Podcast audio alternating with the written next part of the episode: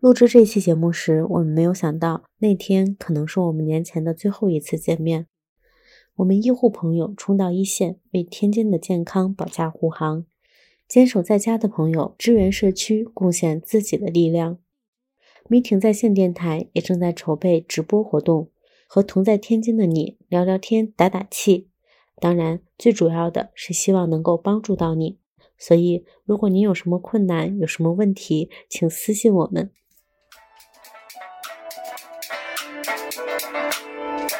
今年春节啊，可不像往年，新型的冠状病毒前来宣战。就这场战争，虽然没有硝烟，可医护人员全身装备如同上前线。那位说崴了，这是要塌天？哎，哪有那么悬？那位阿姨说了，那亲情怎么办？我想去看三舅母，到二姨家转转。哎，我可跟您说啊，各位听我劝，那医护人员够辛苦了，咱就别添乱了。好好在家待着，就等于做贡献。Hello，大家好，欢迎来到 Meeting 在线。我们这一期的节目呢，邀请到了我们的邀请到了我们的维塔，然后还有我和耶娃呢，一起跟大家聊一聊我们这二十多年的生活当中看过的一些经典的综艺。那大家好，我是安静。Hello，大家好，我是耶娃。大家好，我是。迷听电台最近不那么热心的观听众维塔，嗯，早上在看到这个协调人发的这个消息之后，我给一个在浙江电视台工作的一个朋友发了一条消息，他应该还没他还没有回复我，我在想他是不是还在加班啊？嗯，因为他们曾经是这个，呃，就是那个综艺叫什么名字？浙江电视台曾经引进过一档综艺，然后它的原版在韩国是《Running Man》。本来是想找他要一些什么这个不那么容易被公众暴露出来的消息，结果就没搭理你。对，都这个都没搭理我。看来这个我们的关系没有想象的那么好。这个。念书的时候白白好多次给他从食堂里带饭了，这个以后交朋友是要擦亮眼睛。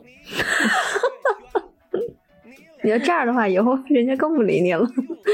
咱们先说一下地方台的吧，就有一些经典的综艺呢，可能是属于央视的或者是一些大台的，然后大家基本上都看过。然后还有一些地方台的，比如说像河北电视台的一些经典的综艺，在我们那个时候就是非常的风靡。然后有一些呢，可能是天津电视台的一些经典综艺，在天津电视台很在天津很风靡。然后你看我们那个时候。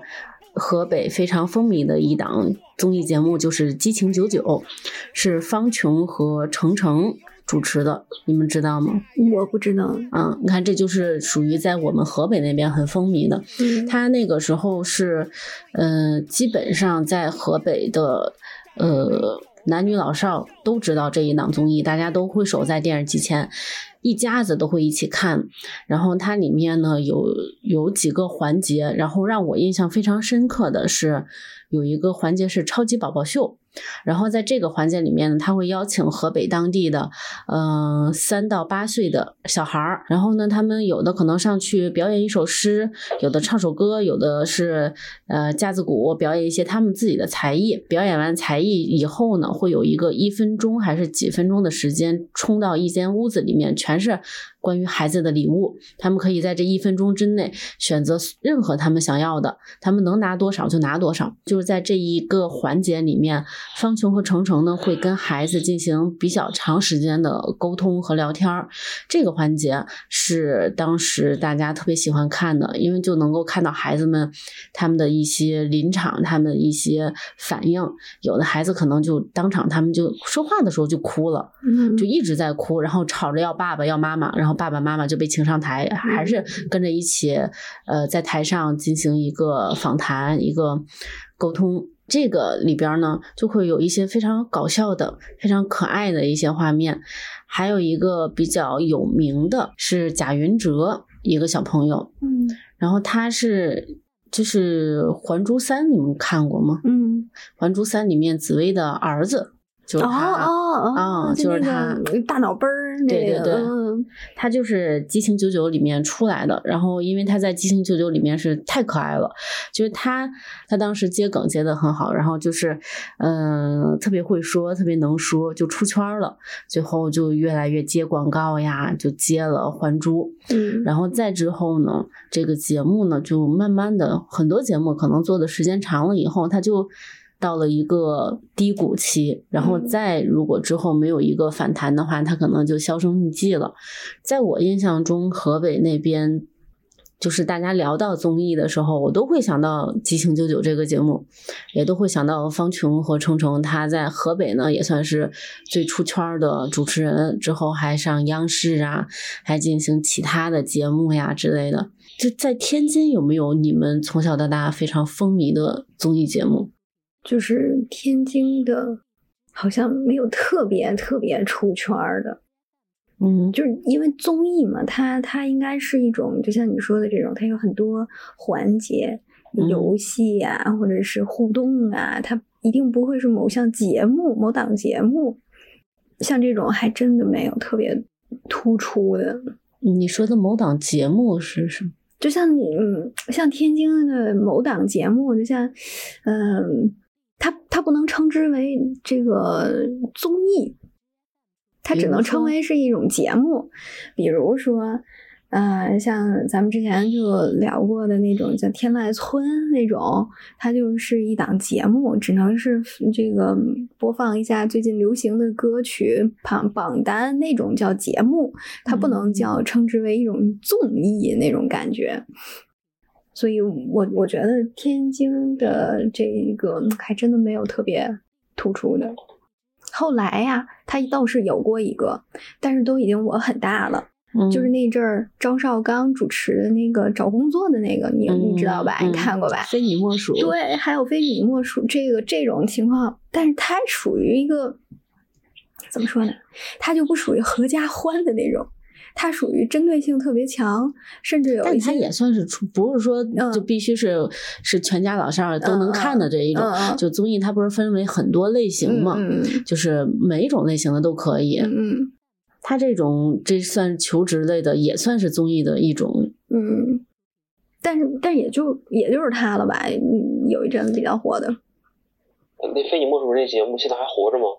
这我就没关注了，好像前几前一两年好像还有吧，我对这个节目唯一想提的一点就是，它是受这种直播呃电视节目直播分离的这种红利政策的影响吧，因为它这个节目是一直是在录制地点一直都是在北京，在中国传媒大学校内，然后拿到天津电视台播放。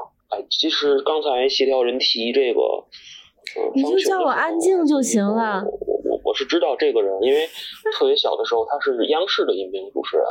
嗯嗯在央视，他一开始就是主持一档知识竞技类的综艺嘛，而且那档节目还是被一个一家韩国可以说是韩国国内第一大的企业财团啊，在中国可能我们中国人见到他最多的产品是一些电子产品啊，是被这档是为这个集团出资冠名啊有赞助的。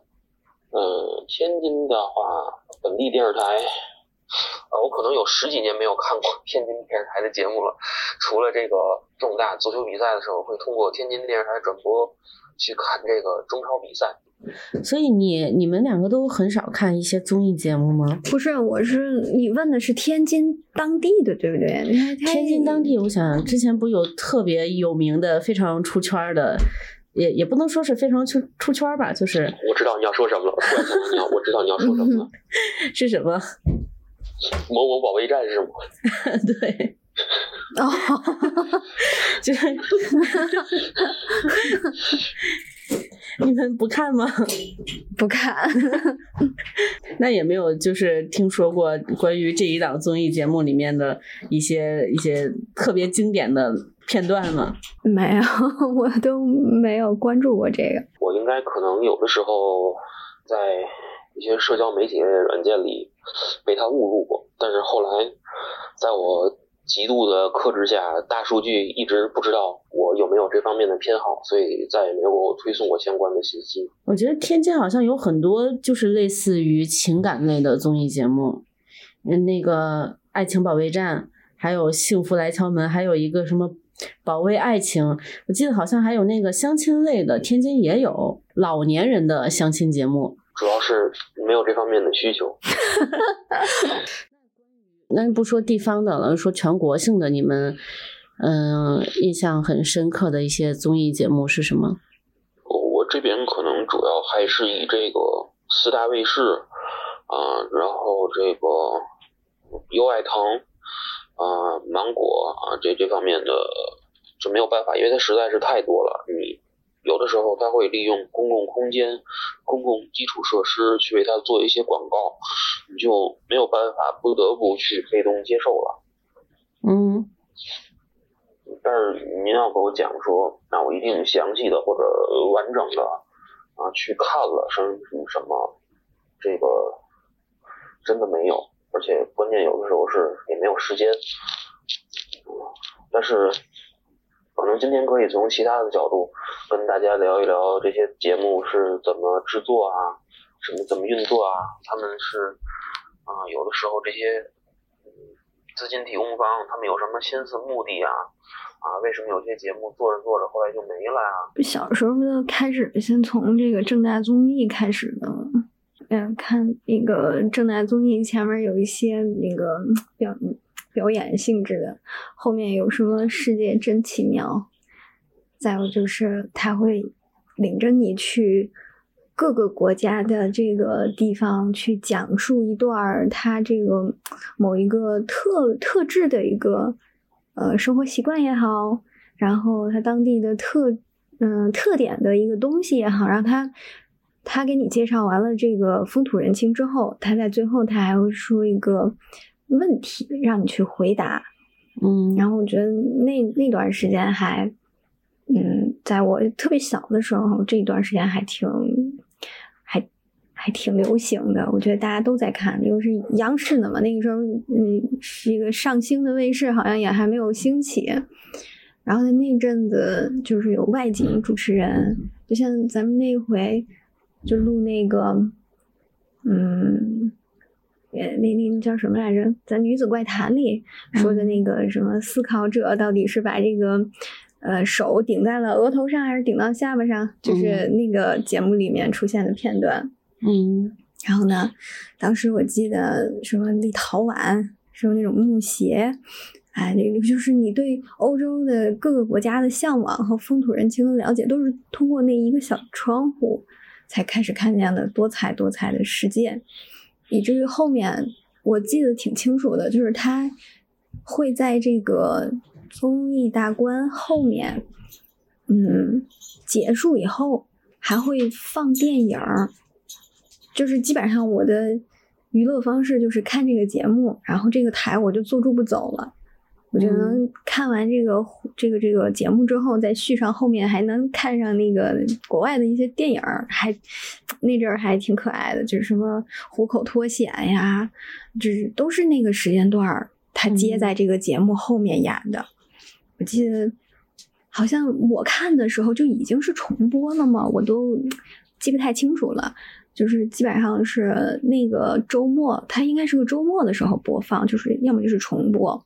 我会在整个下午的时候，我家里头的就是爸爸妈妈都在，就是收拾屋子啊，然后嗯、准备晚上做晚饭了，然后就是家里面一会儿过来一趟，来坐着看一会儿，然后起身去干点自己的事儿，一会儿再过来又又看一会儿，然后呢再干自己的事儿，就是就印象特别深的是每年到这个时节，就是快过年之前，就是嗯。家里头就是洗洗涮涮，洗洗涮涮，然后又准备吃的，准备喝的，哎，只有我自己攥着一把瓜子儿，然 后坐在电视前头，我妈怎么滋我我都不动的那种，就是我妈说你起开，我扫扫地，我就是把俩脚抬起来，然后 上身不动。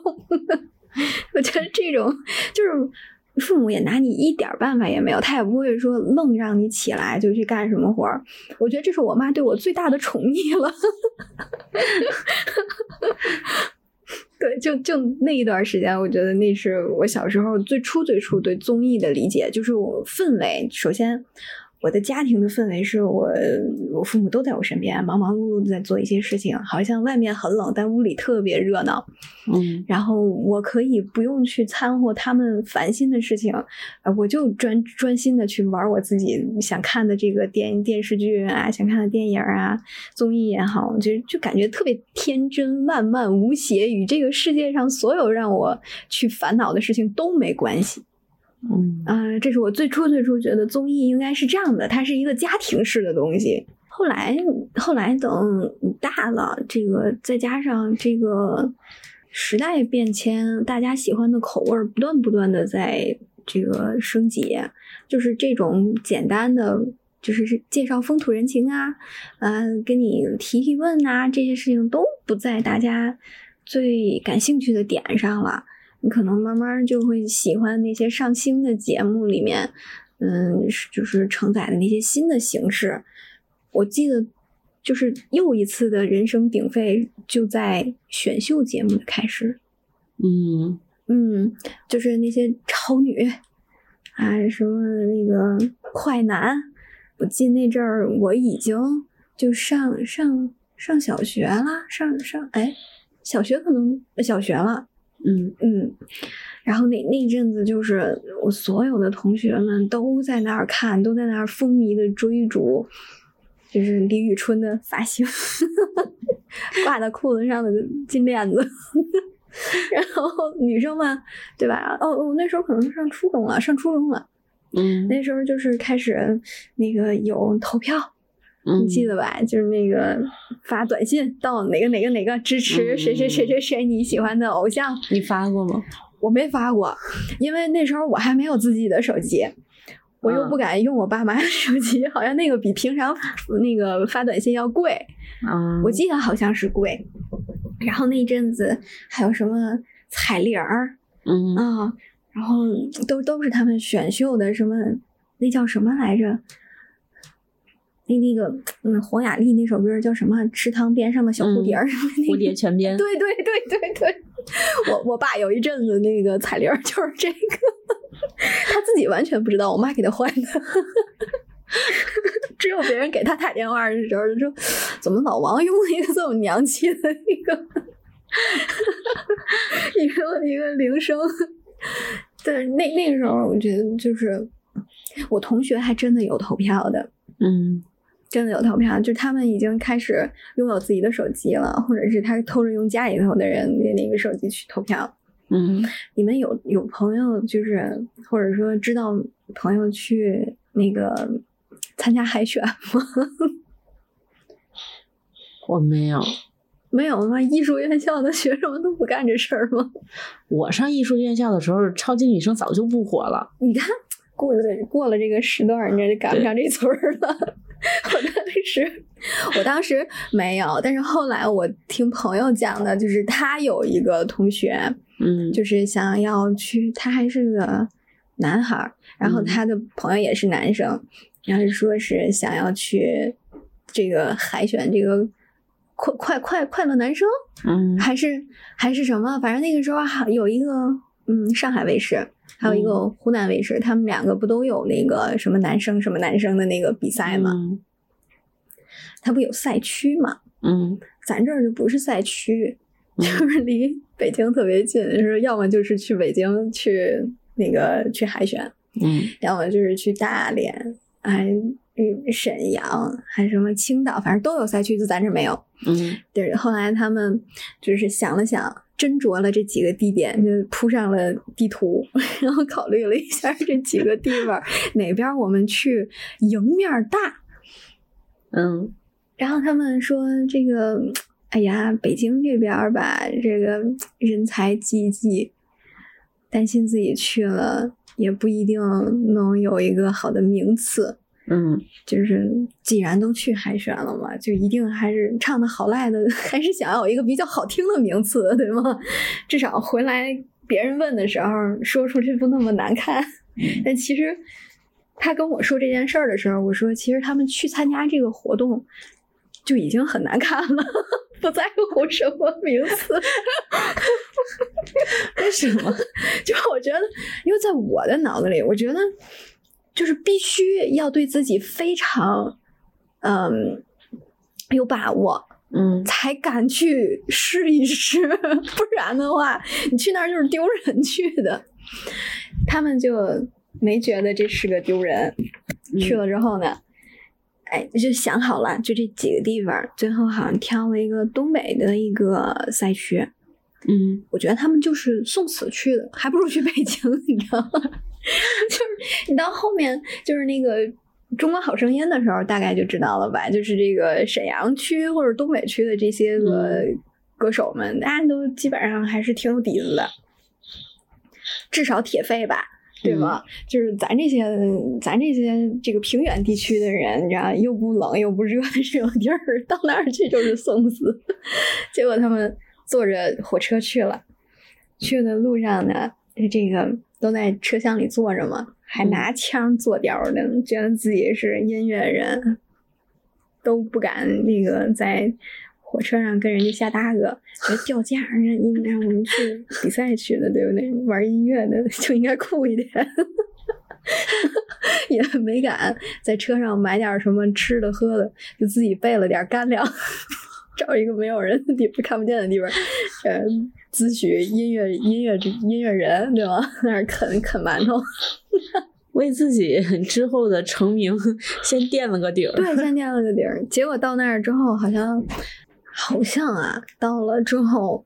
就是也没有一个特别好的名次，就是他们自己觉得还挺好的，因为它赛区嘛，嗯赛区如果没有到前前五还是前几，你是数不上的。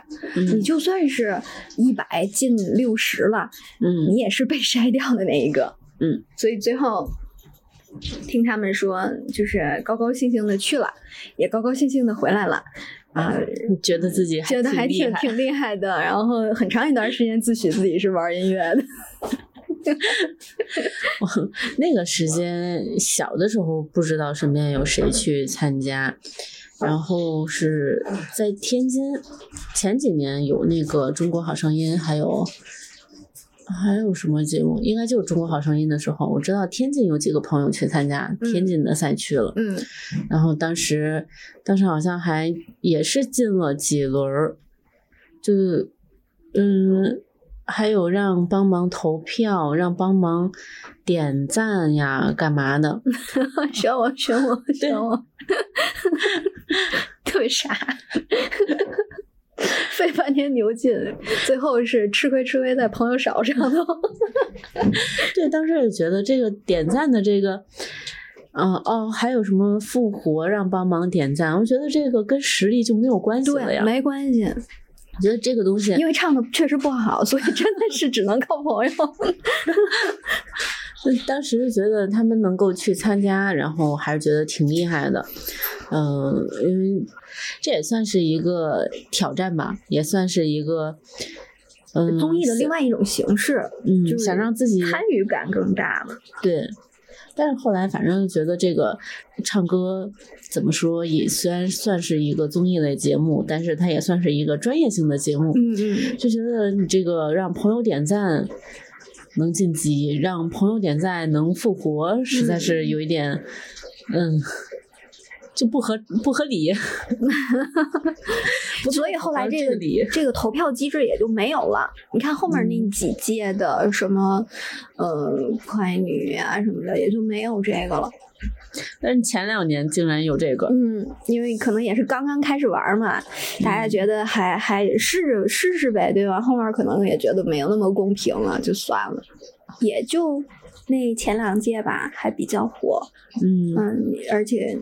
拿名次的人也确实还是比较有实力的，嗯嗯，前两届也有很多的瓜，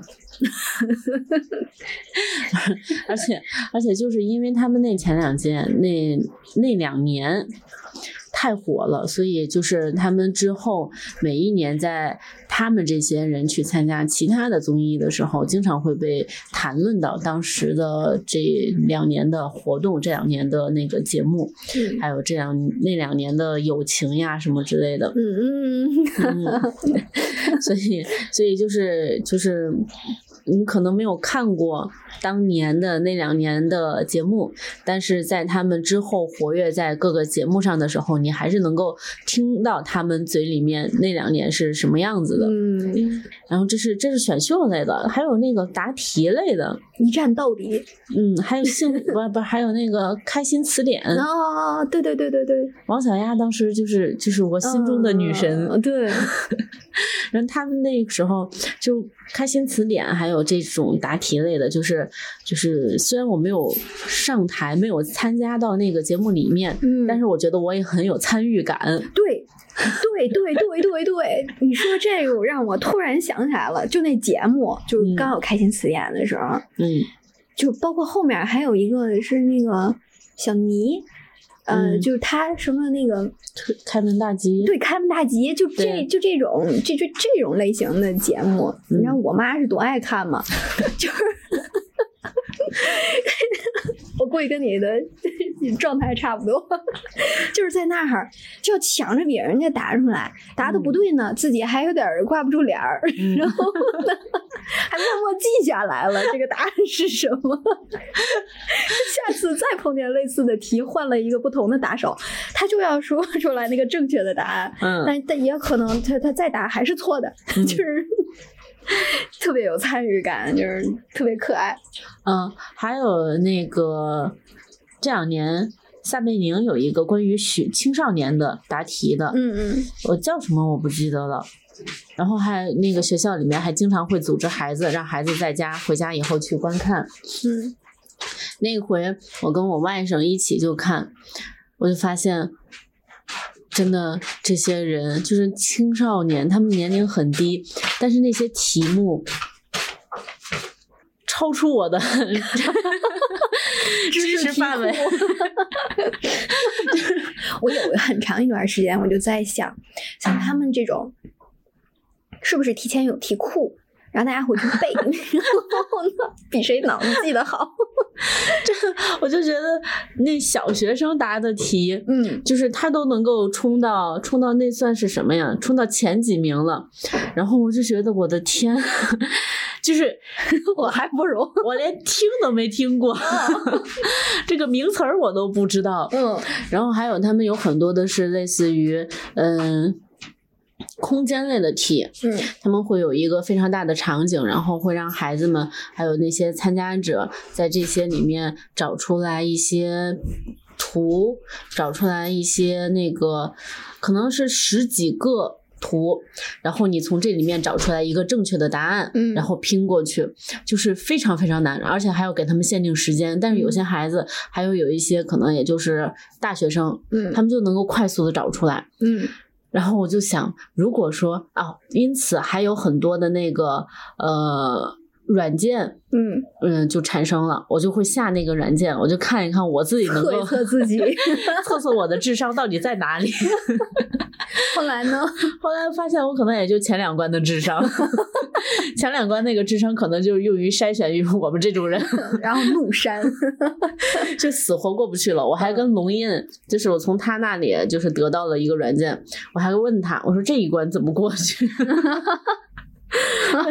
他就告诉我这一关怎么过去，嗯然后等到下一关的时候，发现我们俩谁都过不去了。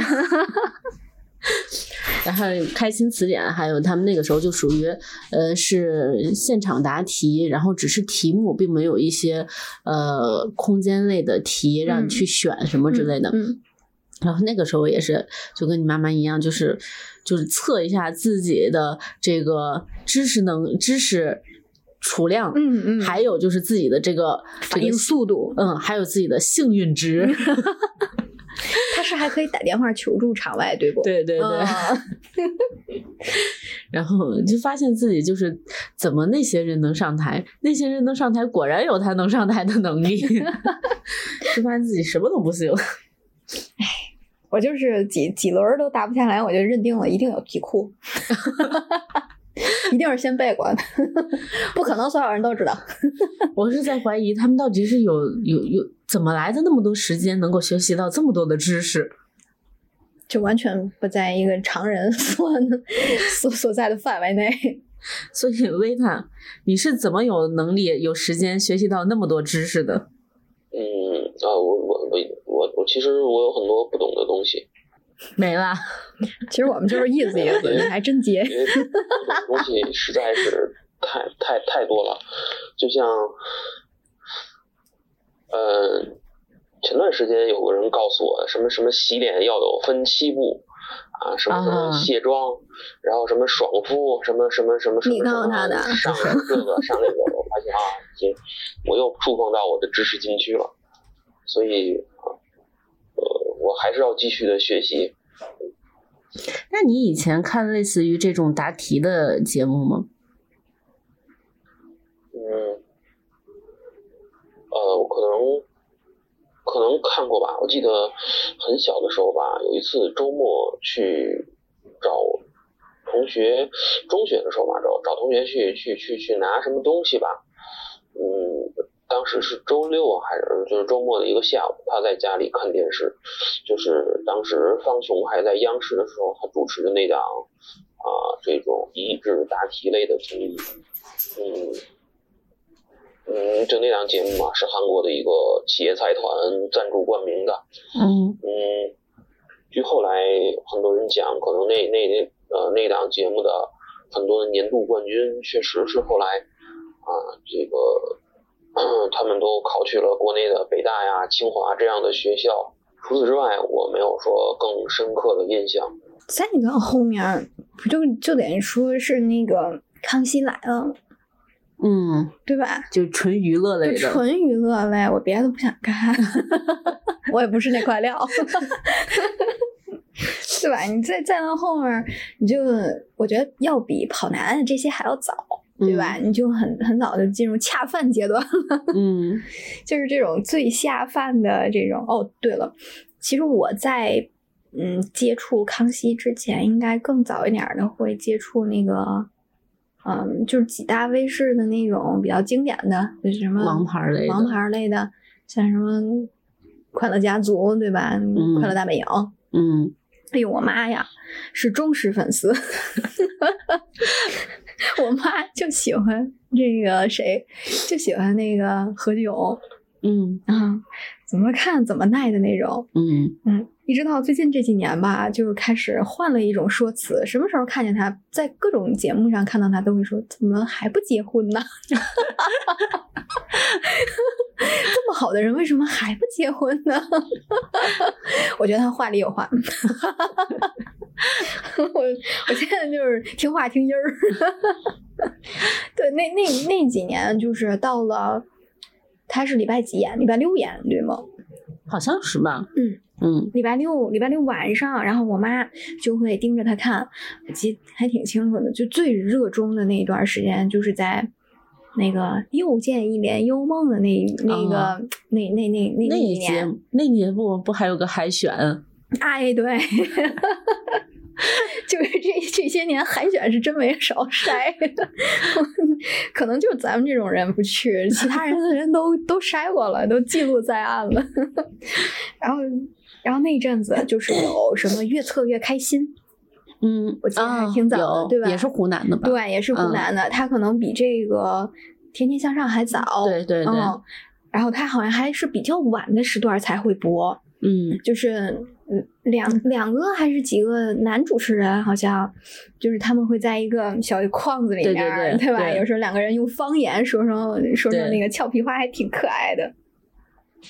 然后后来就到了这个我妈最喜欢的那段时间了，因为它既有越测越开心，嗯。然后又有这个快乐大本营，嗯。哎，到后来好像越测越开心就没有了，就有了天天向上。嗯我记得那一阵子，就是我妈呀，巨喜欢《天天向上》，她和现在的那个版本啊还不太一样。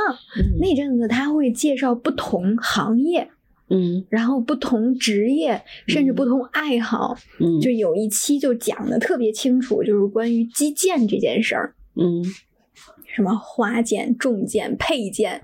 嗯然后因为我小学的时候练过击剑，然后我嗯妈还说：“你看看人家，你看看人家当年花那钱都干什么吃的。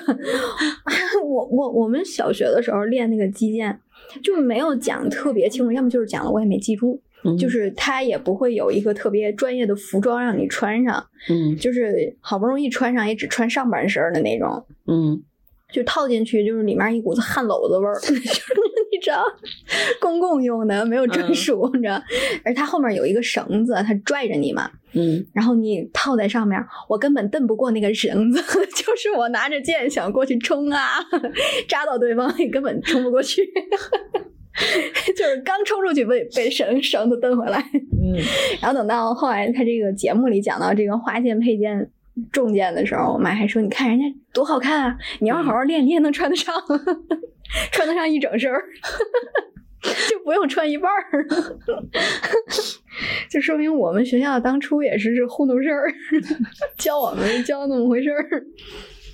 我记得那个时候，嗯，好像有一段时间，基本上你看不到其他卫视的节目，你眼里只有他们，对，嗯只有湖南，对就只有他们，他们的好像每一个节目都非常的好，对，都非常吸引人。因为请的嘉宾好啊，对都是请在我们这个年纪的心坎儿里啊。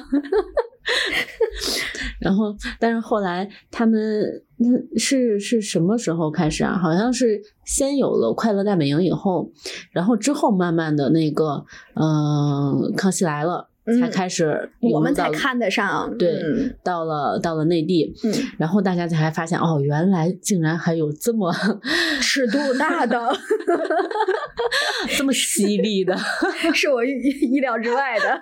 对，然后大家就开始风靡看这个《康熙来了》嗯然后最近前段时间我不是也一直在回顾这个康熙吗？嗯就发现他们里面里面的很多呃这一种谈话类的这种犀利的程度，嗯，到现在很多节目也没有办法做不到。对，他好像就是就是就是可能习惯的不同，所以不嗯太能接受说在内地一直有这么犀利的这种节目，嗯而且。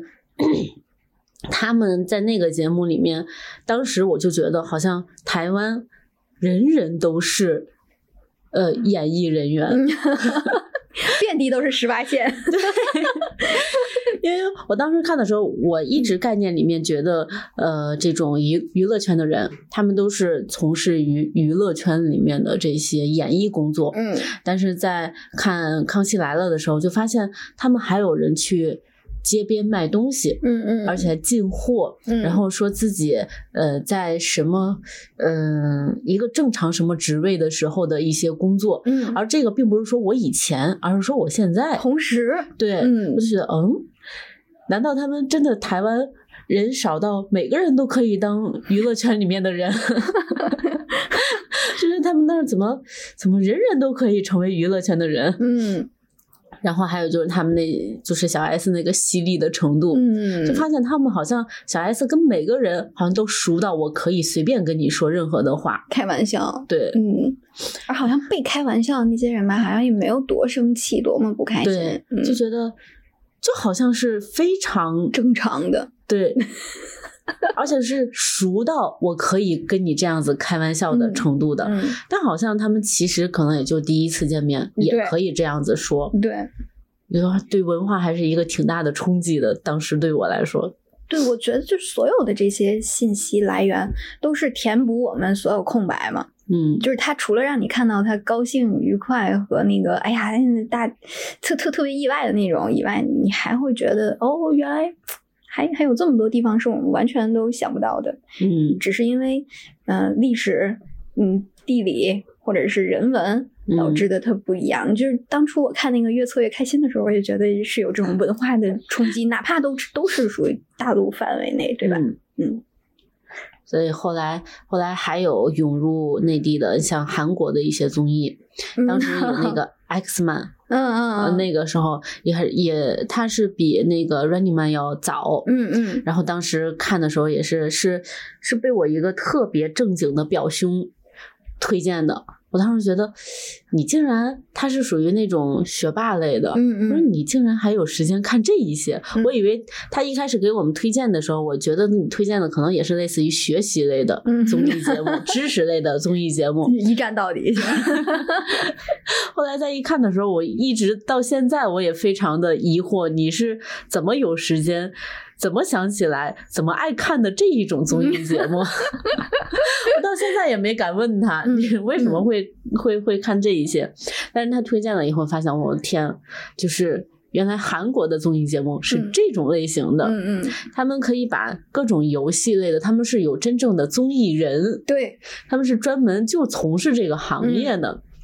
然后他们把那个后才知道，他们有这种游戏脚本，嗯也是一个行业。嗯呃，然后还有像那个呃，咱现在经常说说的 PD 嗯，什么之类的，嗯，导演什么的，对，嗯就是在咱们这儿的时候，对于这一这个幕后的人员，咱们基本上是完全不了解，对，根本不在乎的，嗯只在乎电视里面给我们看到的这些人。嗯然后因为这些韩国的综艺，我才知道他们背后幕后有这么多的职位，嗯有这么多的人在为这个节目付出着，而这个节目不单单只是画面里的人呈现给我们的。嗯以前觉得这个节目，比如说《快乐大本营》，嗯给我的感觉就是只有这个画面里的人把这个节目呈现呈现出来了。嗯这个节目的的完成是因为他们，嗯但是韩国综艺让我觉得他们的呈现是因为幕后的人。嗯呃，像他们那些综艺人，他们只是说，呃，说是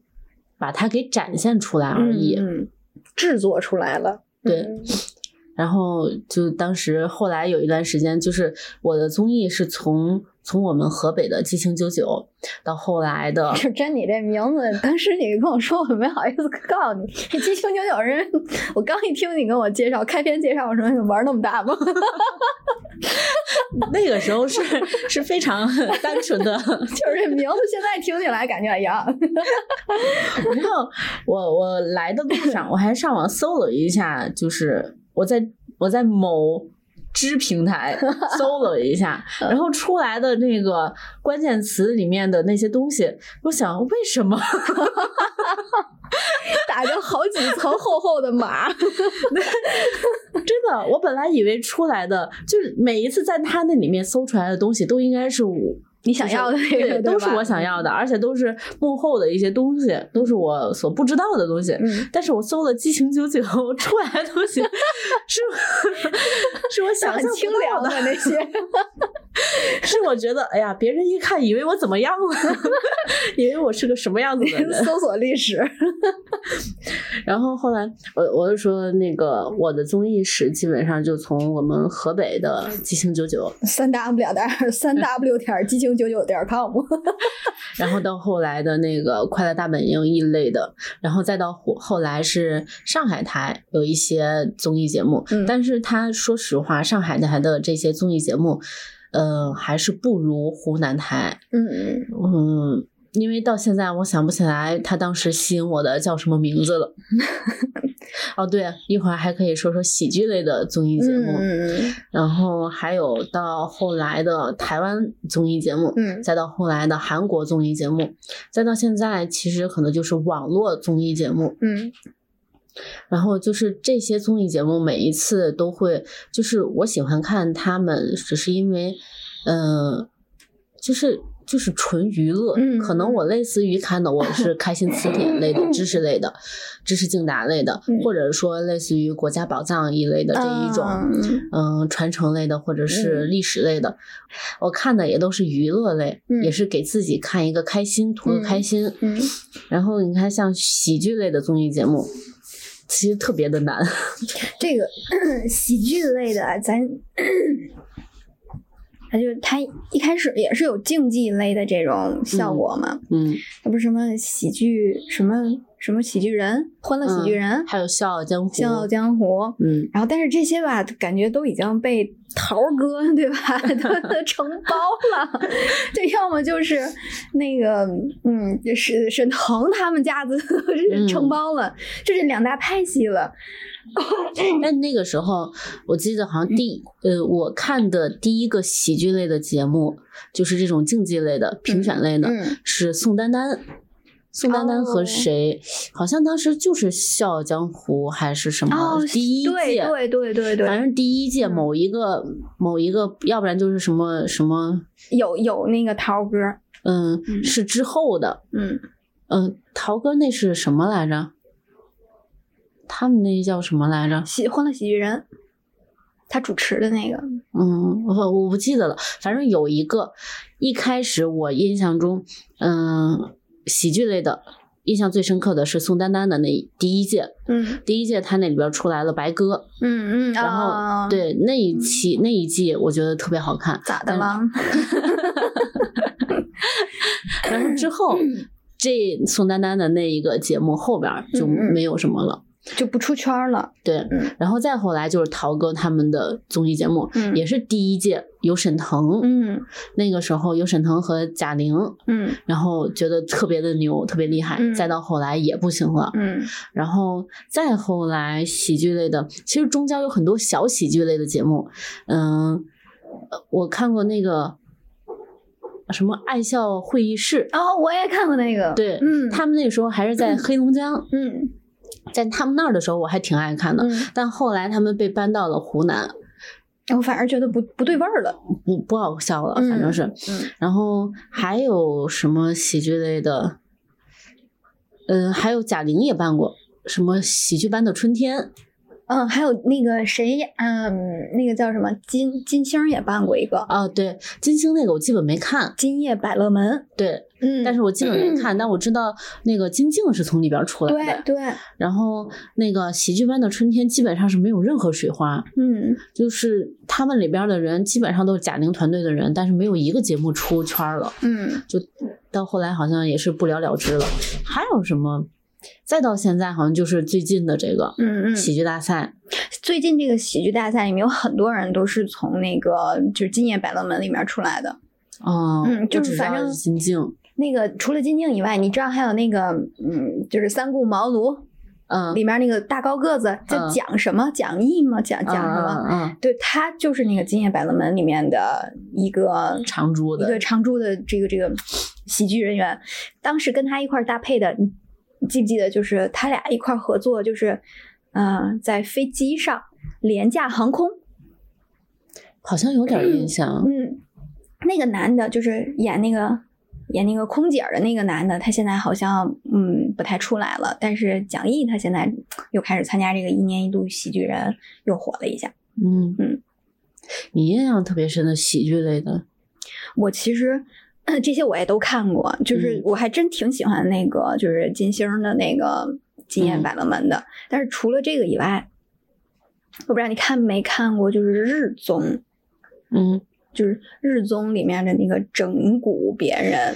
我之前之前说要约那个谁的时候，嗯那个日本留学的那小女孩，嗯我就想让她。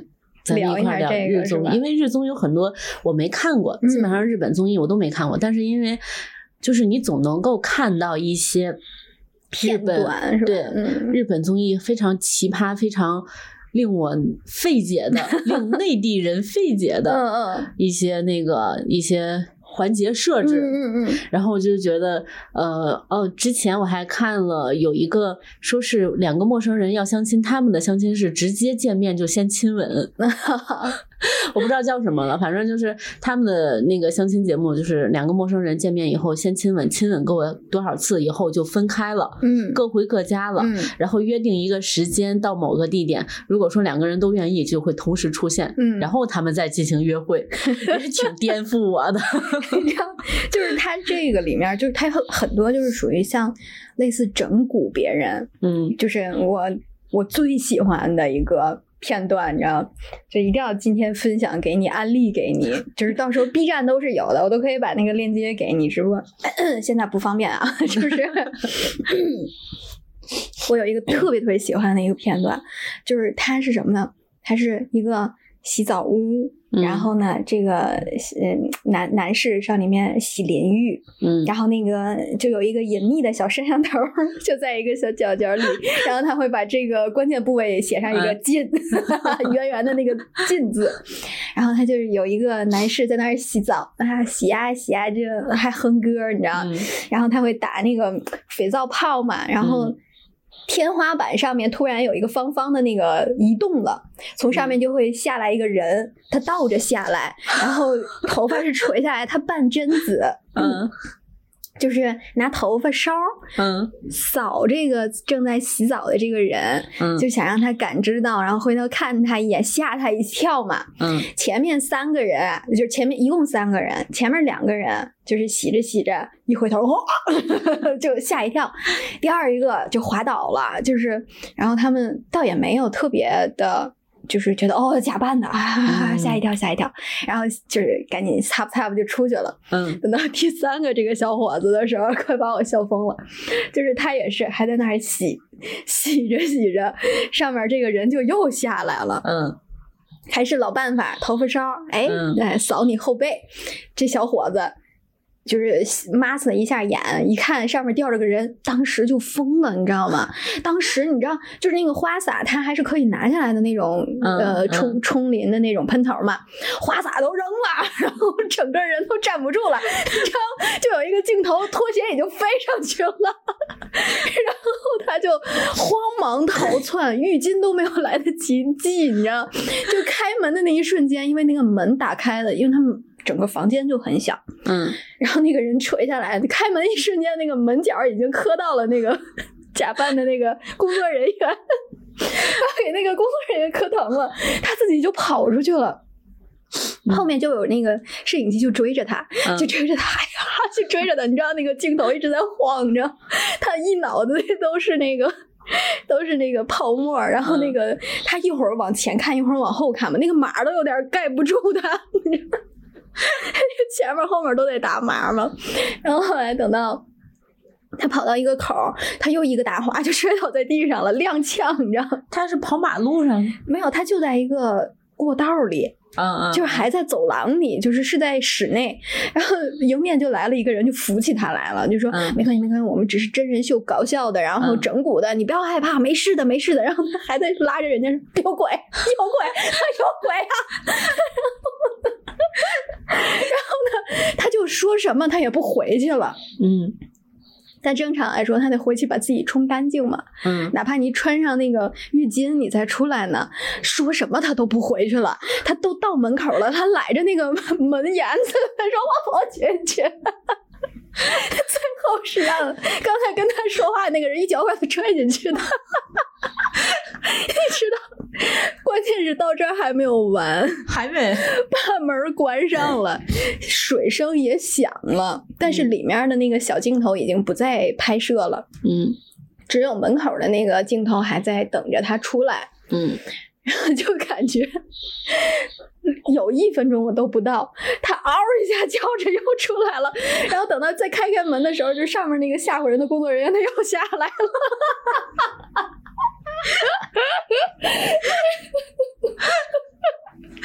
这我一会儿要给你看，那真的太笑了，太可爱了。这我 我是我是心情最低落的时候，一定要把它调出来，然后再看一遍。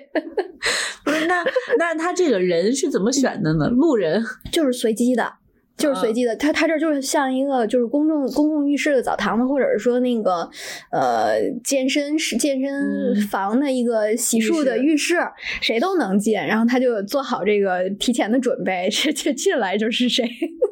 还有一个太太搞笑了，还有一个就是一个男的 在大众浴池里，嗯然后还是有一个隐秘的小摄像头儿，给所有人打着 那个劲。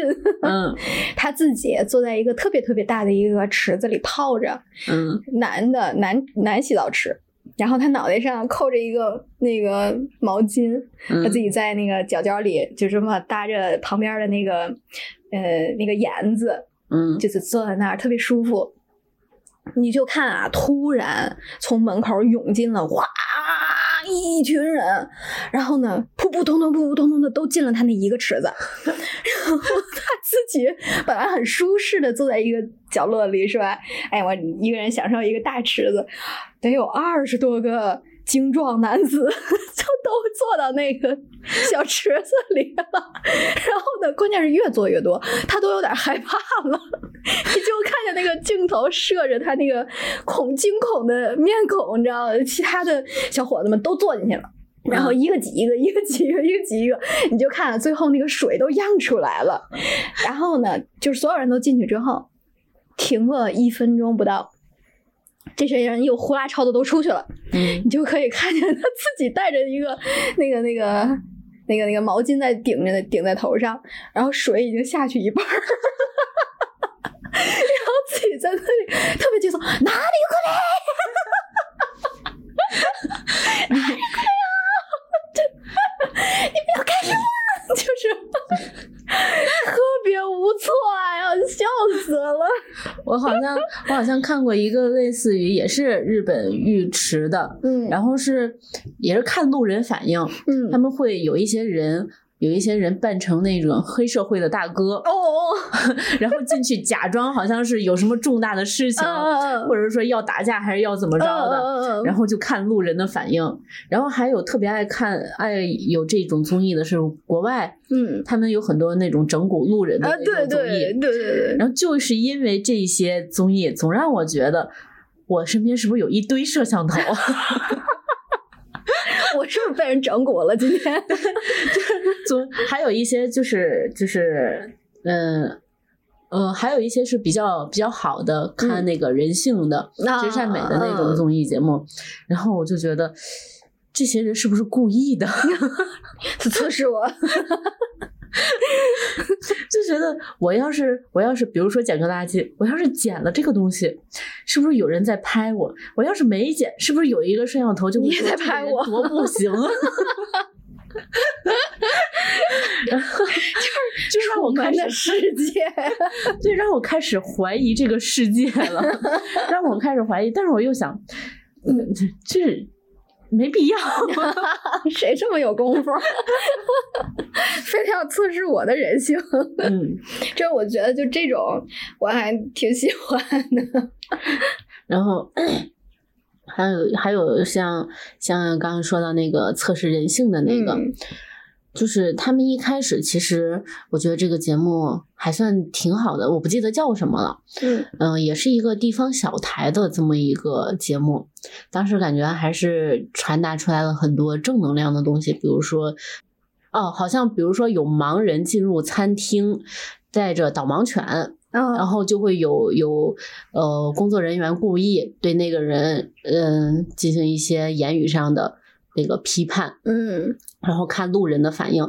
当时看还有就是类似于这种的，我觉得还比较正能量。它最起码传达了一些，比如说导盲犬它可以进入公共餐场所的呃、进入餐厅这么一个能量的。嗯然后也会有人真正的去帮助他，嗯但是后来现在有一些很多的短视频，他们的这一些就是模仿测试人性，嗯，就看的人看这些测试人性的视频的时候，就有一种让我在看土味视频的感觉。嗯呃，再后来好像就很少会有这种测试人性的综艺节目了，我就基本没有看到了。也没没什么特别多的了。嗯 毕竟还有更多一句话，就是叫什么这个。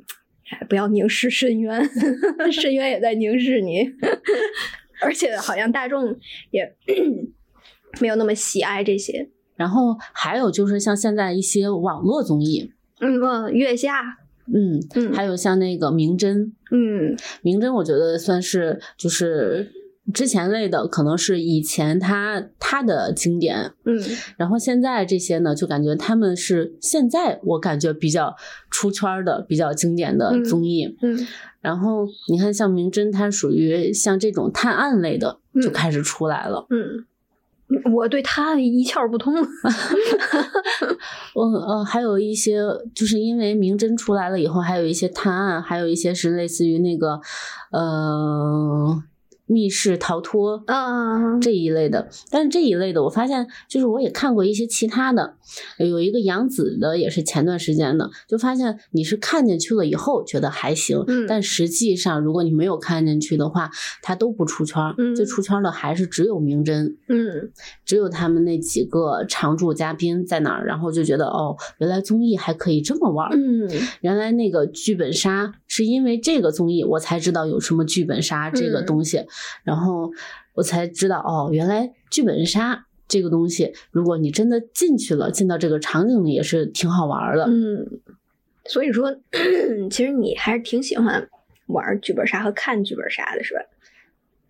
其其实没怎么玩过，一直说说去找美凤玩，但是没 没去过。嗯然后，呃，就是，但是就觉得也有一个感觉是，只有在这一种这么庞大的场景里，嗯，我觉得才玩的投入。如果只是说我坐在那里，嗯我可能玩不投入，觉得好像就没就比它少了一层意思，嗯而且少的是我觉得最核心的意思。嗯因为我觉得，就上一次去体验的时候，就觉得我没有，就觉得我没有去真正的去找东西，嗯或者说那个我没有去呃看真实的场景，嗯我是不知道的，我是没有参与感的。嗯只有我有进到那个实际的场景以后，才有更深的参与感。嗯所以后来也有很多实体的这种实景参与，甚至于让你穿上服装去参与到里面的，嗯但它价钱太贵了。还是还是看名侦吧。我觉得玩一个游戏不至于花那么多钱。所以还是得找熟人。我觉得那个美凤那儿的价格应该还算不错。这这就是这一类的。但我后来看那个狼人杀的综艺节目，就觉得我一直没有看懂，我我这两种我都看不懂。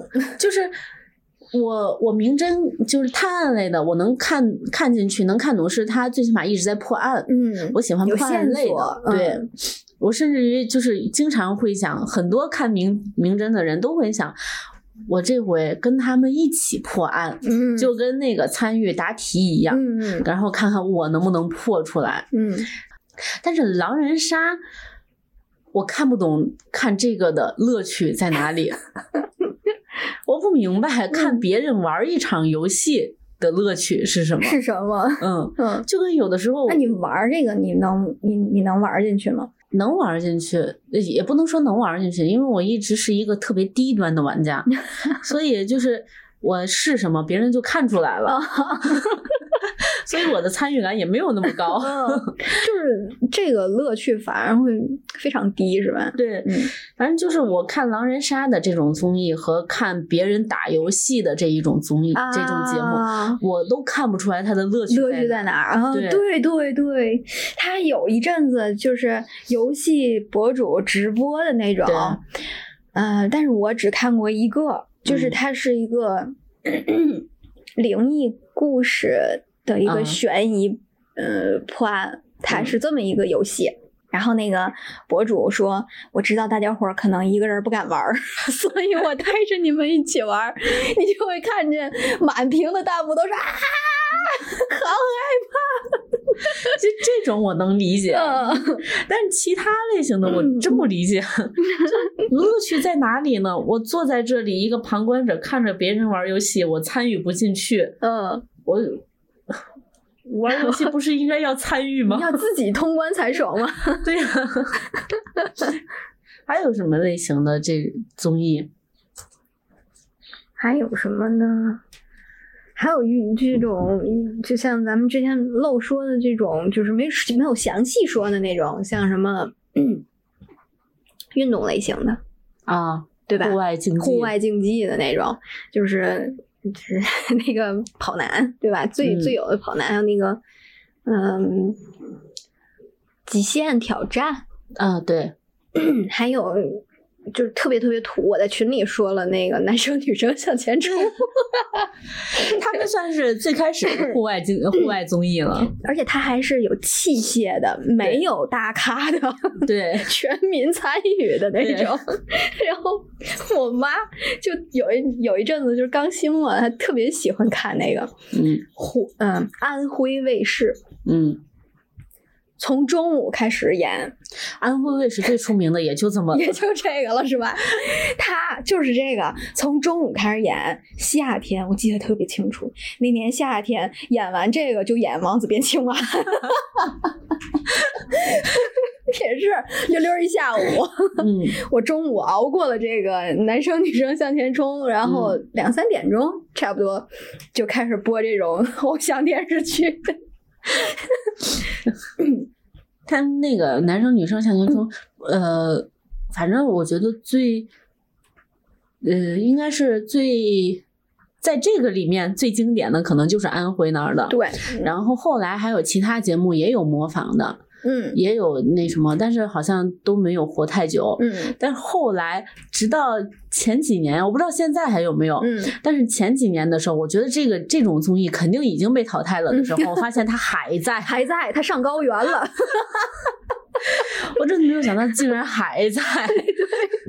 而且还有闯关者，一个一个上那儿去。对，然后偶尔现在还会看到一些那个那个片段，嗯是比如说谁谁谁非常快速的短时间的，嗯对，就通关了。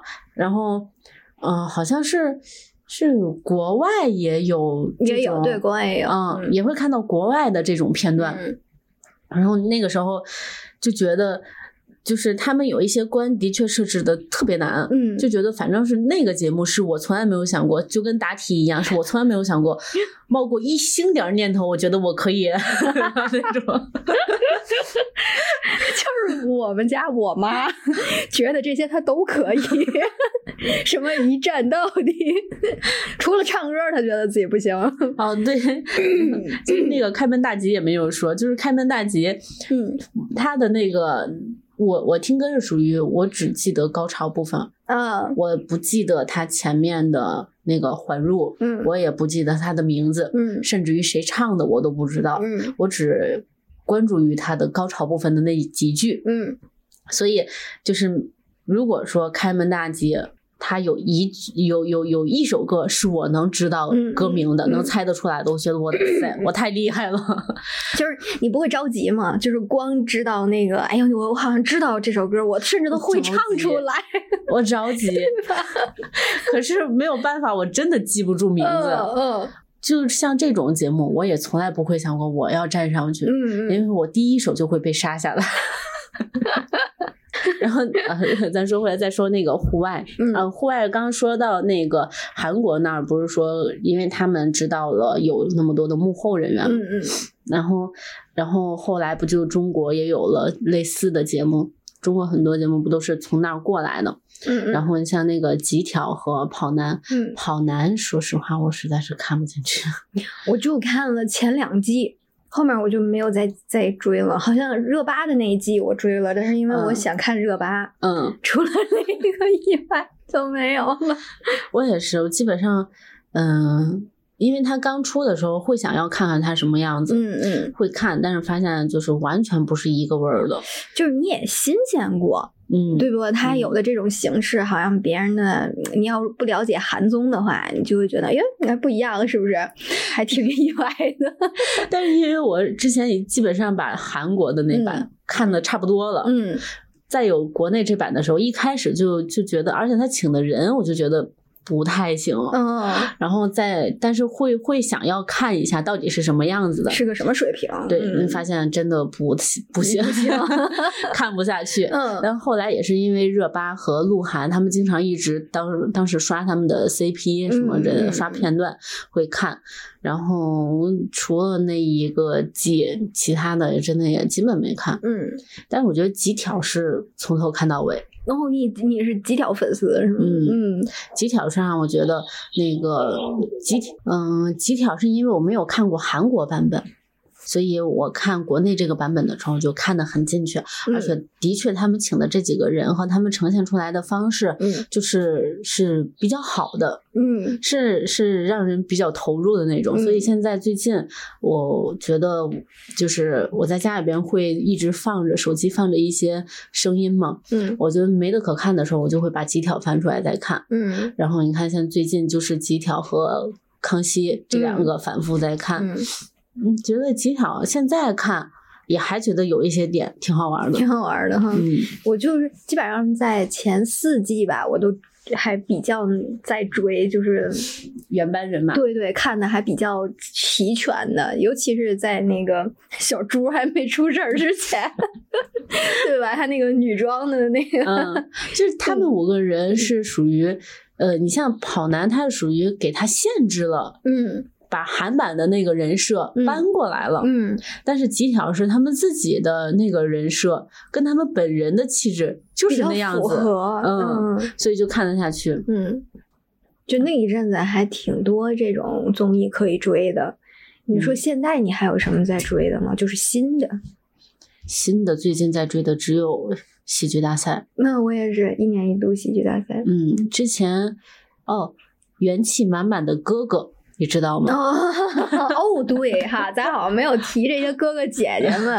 哦，你要这么说的话，哥哥姐姐们的前期还要再早一些，还有那些和姐姐们去旅行啊。把他们忘了，啊，主要是嗯，那个那些中餐厅的故事啊啊，那这样说还有何炅的那个何炅和黄磊那个啊，对，那那叫什么来着？向往的生活，向往的生活，对，那个是他刚开始出现的时候，还是一直在追的，嗯，那个觉得也是，就是符合人设的东西呈现出来的，都是让人比较愿意去看的，嗯，然后那个时候那个追的也挺多的，嗯。像早期的时候，像那些姐姐们去旅行，我也是着实的追过一次两次的。哦，一次都没看过，我都看的是片段。我就是看那个郑爽那一次的，就是因为他那一期还挺热闹的嘛。嗯，所以我着实的去看过，就是就是分析了一下，到底他们为什么吵架？为什么？就是情绪，就这几个呃姑娘们在一块儿，岁数不大不小，对吧？有更年期，有青青年期的这种状态，他肯定是会有冲突的。嗯，所以在那里面，我也着实的看了那么几个这个。艺艺艺术家们这个翻车的样子，生气的样子，嗯，哦，真的也挺凶的。年轻时候再美，生气的时候也挺凶的。就是你能看出来，他特别不光彩，就是不是不是影视作品当中呈现的那个模样，就真的是他生活中的那个人的样子。嗯，就感觉还。虽然有一些意外，但是是真实的。就从我我因为没有看过，我我想想，我可能想过要看一两集，嗯，因为刚出来这种旅行类的，嗯，也挺新鲜的，嗯，然后会看，但是后来就觉得，嗯，没有什么看头。嗯，还有一个就是我一直不太理解的就是为什么要把呃。呃，就是你想要给大家呈现一个让人看得下去、舒服的综艺的话，你就应该找舒服的人，嗯嗯，待在一起很舒服的人。你看何炅、黄磊他们待在一起很舒服，他们可能加上谁待在一起都舒服。那你为什么要把几个明明就不愿意待在一起的人，非要让他们待在一起去？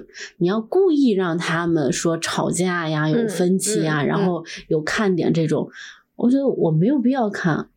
就有些人喜好不同，像你可能就会喜欢何炅他那种安安静静、愉愉快快的文艺的状态，要不然就是反正就是，我是觉得我为什么要看别人打架？对，这是你的那种习惯，对吧？像我的这种习惯，可能我就喜欢看人打架。对，我就想知道这是是发生了什么事儿，怎么就吵起来了？不就这点行李吗？谁拿不是拿？不就是想要上那儿去那个吃口冰淇淋吗？怎么就不给大爷拿过来？我我我觉得我看综艺，我一直保持了看这些东西的所有的那个点，都是他应该是让我开心的。嗯，所以如果他是让我生气，让我看着很不舒服的，我就不看。嗯，你看，包括嗯，前段时间我看了一个韩国的综艺，是类似于揭露真相的。像这种啊，咱也没有说类似于今日说法这种，其实还挺多的，是不是？根本用不上这些嘉宾，是不是？维塔维塔不是一会儿想要聊那个什么吗？幕后 给他留到最后。嗯，就是我看这个，我为什么会要看这个韩国的那个？想知道真相，是因为。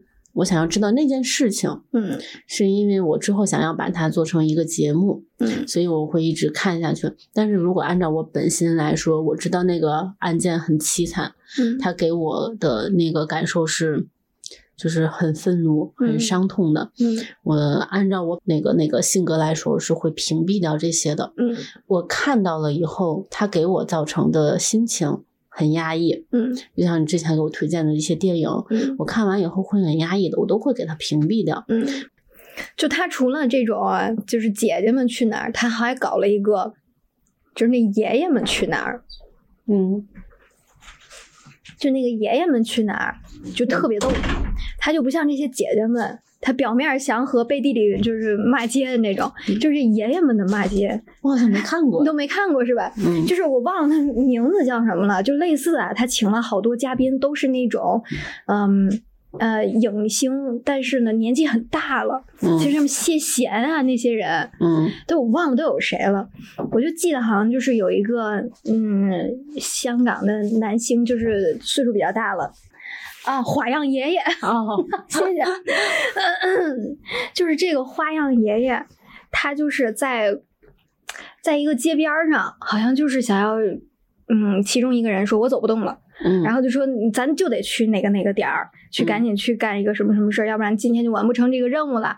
然后他就不去，他说什么就不去，就坐在那儿就骂街了，已经开始，就是你能看出来他那个口型就应该是在骂街，应该就是毙掉他很多次了，但是他还在不断不断的在那个爆脏字，你知道，就特别可爱。就是这种事儿，他不是说。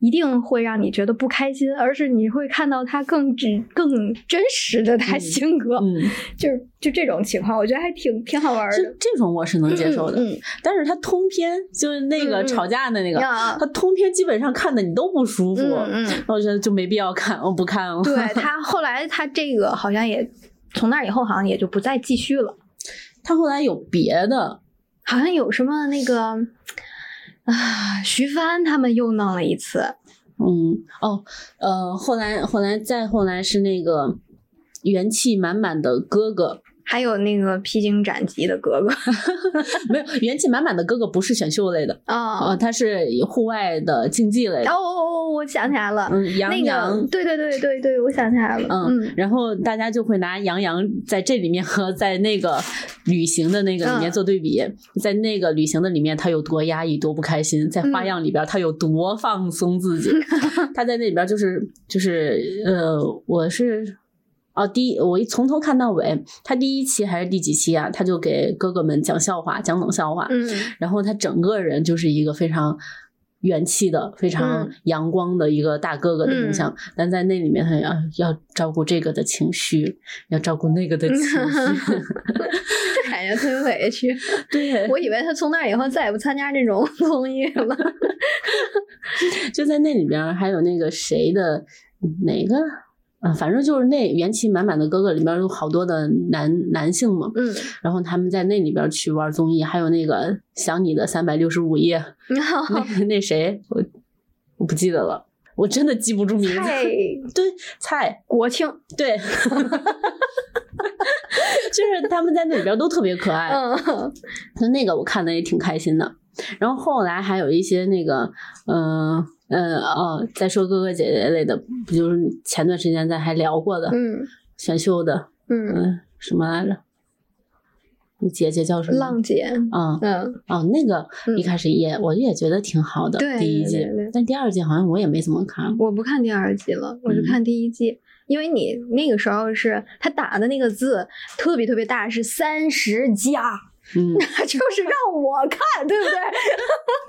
哦，其实我是觉得，你就像像这种节目是属于嗯图，我一开始看它是因为图它新鲜，嗯头一次出来这么个形式，嗯但是第二次它可能跟第一次形式是一样的，只是换了人，我就觉得那里面的人又没有特别那什么的，没必要看了。嗯但是后来出来的今年吧，那个哥哥，嗯，我觉得还挺好的，因为那里边的人觉得挺厉害，对，就是那个陈小春他们。大大什么湾。大湾区大湾区对、大嗯湾区的哥哥们确实是这个 挺逗的。基础功也很好，然后呢幽默感又很棒，就关键是人设也很好。嗯，啊，有媳妇儿有孩子啊，一上来就呼啦超呼啦超的，对那几个爱人们，对吧？嗯 擦骚分，嗯，然后啊，对，在这之间嗯，还有夫妻档的综艺节目，哎呦，夫妻档呢，真是那个谁，刘涛嗯，是刘涛吧？就是那个你客栈，客栈，对对对，嗯他带着第他第一次有客栈的时候，还有阚清子，嗯，对吧？嗯你阚清子那个就是录完就散了，那对象也是在他这儿折的。后来他最近好像就是去年吧，他又搞了一个。就是夫妻档什么出游玩儿什么的，然后就看好多片花剪的都是什么，呃谁谁谁老婆，然后就塞的他，就感觉受气男子一样。我就知道刘涛那个给我，我之前也看也追过一段时间，但是也觉得没有太多的想看的。嗯，他给我留下印象深的一个就是阚清子，一个就是陈晓，啊不是陈晓。是陈晓，他是叫陈晓，陈晓，嗯，嗯，跟毛晓彤，对，嗯，给我留留下印象深刻的就这两件事情。好像他俩都是一季的，对吗？我们不知道，不记得了。不是第一季就是第二季，反正他俩应该就是前后事儿，前后脚的事儿。嗯。还有什么？我我我想到可能综艺类型也差不多了。嗯。可能还有就是一些比较正的了。嗯。你像历史类的。你像国家讲坛啊，啊，还有什么今日说法，嗯，国家宝藏，还有与还有什么来着呀？央视有很多，央视有很多那个比较正的综艺节目啊，你像那个主持人大赛，嗯，还有什么，嗯。央视的那些，就因为它太正了，所以看的可能没有那么多。嗯，哦，您说这个，我突然又想起来了，就好像咱们天津之前特别特别早的时候，还有一个选美的节目，叫《月季花儿》，月季花儿姑娘还是什么？就就是选选美，就是特别特别早以前，我我都没怎么看过，我只听说过。嗯，然后就说是在天津这个本土的区域里面选美，因为他他原来好像是模仿山东还是哪儿有一个有一档节目叫什么，嗯，叫什么哪个哪个区域什么公主什么乱七八糟，就是 哎呀。我们在这个爱情保卫战之前，也是经历过月季花姑娘的。但但是，我之前有朋友给我推荐那个老年人选秀，不是老年人相亲。我就觉得实在是 这个也算是就是我爱看的一种一种节目或者一种视频的。你真的爱看吗？我就我之前会说，我爱看泰国泰剧，嗯，我爱看的是他们那个奇葩的 演技，嗯，还有就是他们奇葩的剧情，就是看着你就就当看笑话一样，嗯嗯。然后我这个也是看过几期，嗯，也是跟看笑话一样。天呀！但你让我追，那是不可能的。还是看日综吧。日综，日综，我也是看的，都是就是没没有专门去看过一些追过某个日综。嗯，就它不像韩综一样，看集锦就够了，不用不用那个都追下来。对，因为就觉得日综在我的印象里，它就是各种片段，嗯，各种奇葩哦，竟然还有这么种。嗯，那个形式，嗯，但是韩综你是从头可能可以追到尾，嗯，日综就是片段片段片段片段，从来没有想就够了啊，这就够了，从来没有想过我要去追一个日综，嗯，只能说追个日剧什么的，嗯，然后你像再有的其他国外的一些综艺就看的比较少了，嗯，就没有什么印象了，嗯，差不多了，差不多了，维塔还在吗？你不是想要给我们讲一讲关于这些综艺的幕后吗？大家有聊什么人设啊，这个之类的，就是这个东西大家也没有必要去相信吧，因为最近啊，可能国内网络上前段时间的一个热点，一个美国籍的台湾台湾演艺人士的这个这个啊被爆出家庭矛盾。这种东西，嗯，我甚至有的时候觉得，就是，嗯，国内的综艺发展到现在，有的时候让我看不明白。嗯，你们可以想一下，每年在国内票房里最高的那几位那些演员和这个，或者是他们背后的制作公司。嗯，能花出多大的力气来每年去制作这种综艺，实际上是很少的。因为嗯，就像受众者一样，他的这个时间都是，嗯，都是有一个定数的嘛。你你这些综艺实际上就是要去争夺这个受众的空余时间，但是。啊，就是因为如此，所以才会有一堆，就是各种啊，让你看起来啊这么没底线的这个综艺都会出现，包括刚才你们聊日韩综艺，其实日本综艺是呃中日韩这三个国家里少有的，就是那种特别长命长寿的，它可能有的时候一款综艺节目能持续做二三十年吧，嗯，持续做二三十年，可能比我的年纪都要大，嗯。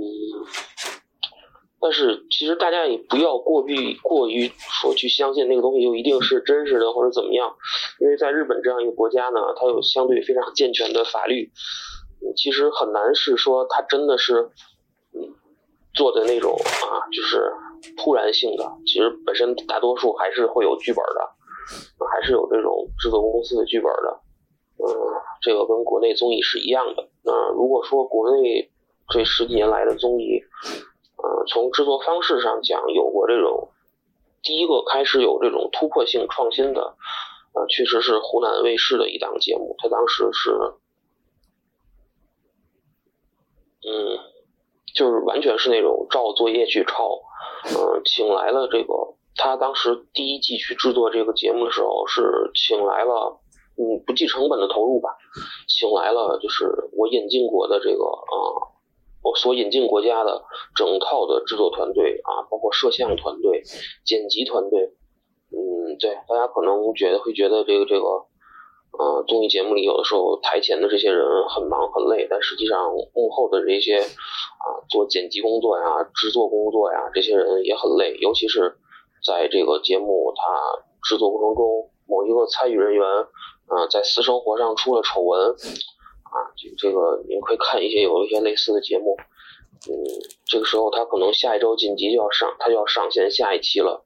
这时候在这一档节目里啊，这个涉事的这个这个演艺人员，可能这些人就要去加班给他贴这个，去打码呀，或者是去裁剪裁剪切啊，等等等等啊，这块儿，嗯，哎，没办法，这个。社会热点有的时候更新就是很快，这种碎片化的互联网时代就是这样。嗯，大家可能有人现在不太会想起了啊，好多女生想遇见的王沥川，一九年年底的时候，就是因为录那种在我看现在看来就是非常二傻子式的这个综艺节目，甚至能付出生命。嗯，所以啊，刚刚我看到一条看到一条新闻是这个北京广电局。啊，一月七日发的，就是说可能也代表一种未来政策上的动向吧，要限制这种综艺啊、限娱啊什么什么。确实，会发现本土的这种制作精良的其实很少，大部分还是抄国外的作业。嗯，我本身看这个东西也很少，嗯，没有什么资格去讲啊这个东西好与不好。但是刚才好像迷迷糊糊听两位讲了这么多，我。感觉好像跟大家不是一个世界的人，嗯，你们说的这个东西，我回头有时间我去翻一翻。嗯，今天把我们之前看过的以及目前还在看的这几个都，我觉得还比较详细了吧？嗯嗯，但我是觉得就是那个最后啊，就跟大家算是。结个尾，结个尾呢，就是想跟大家说一下，最近呀，没什么可看的了。嗯，所以呢，如果大家有看到什么冷门的比较好的综艺，推给我们。对你别管是哪个国家的，比如说那个，你看我们只涉猎到了中日韩。嗯，那如果有其他国家的，你看到的特别好的综艺，比如说在哎，通灵之战这事儿算不算？算，咱就涉猎到了俄罗斯了。但只有这一个，比如说在在那个哪儿的。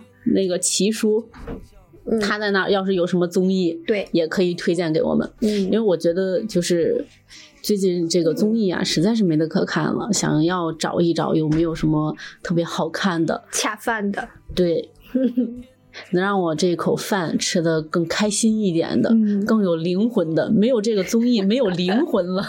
真的只有素菜了。嗯，那我们今天这期节目就到这里啦，好吧，跟大家说拜拜。拜拜。走过了天津的大街小巷，有那么多的漂亮姑娘，那些曾经爱过我和我爱的，如今不知道身在何方。啦啦啦啦啦啦，啦啦啦啦啦啦，咱们还是可以有心情。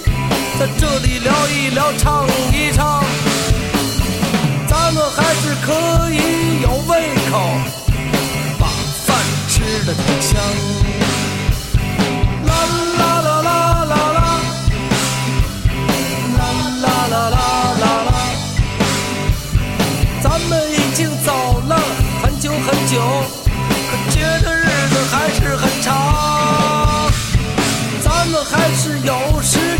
谈恋爱，找一些浪漫时光。